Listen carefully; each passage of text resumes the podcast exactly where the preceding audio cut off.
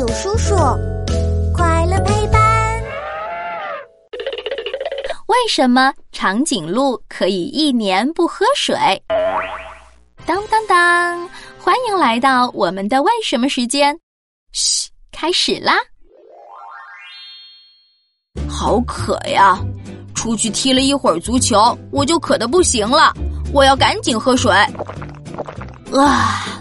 喝完一大瓶水，我要继续踢球了。这两天忘记给我的小花浇水，晚上的时候我看到小花都蔫儿了，赶紧拿盆水壶给小花喝水。哇！过了一夜，小花又张开了笑脸，真棒！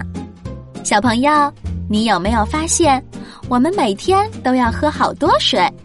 我们种的小花也要经常喝水。但是你知道不知道，有一种动物可以很长时间不喝水哦？你知道它是谁吗？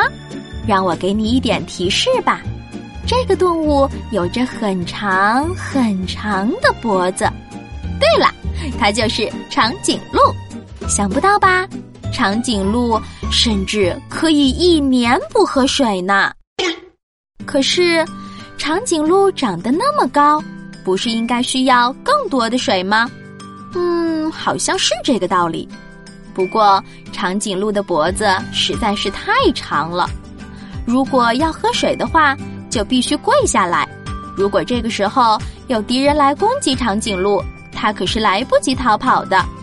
而且伸长脖子喝水也不是一件容易的事情，所以呀，长颈鹿就养成了极度耐渴的习性。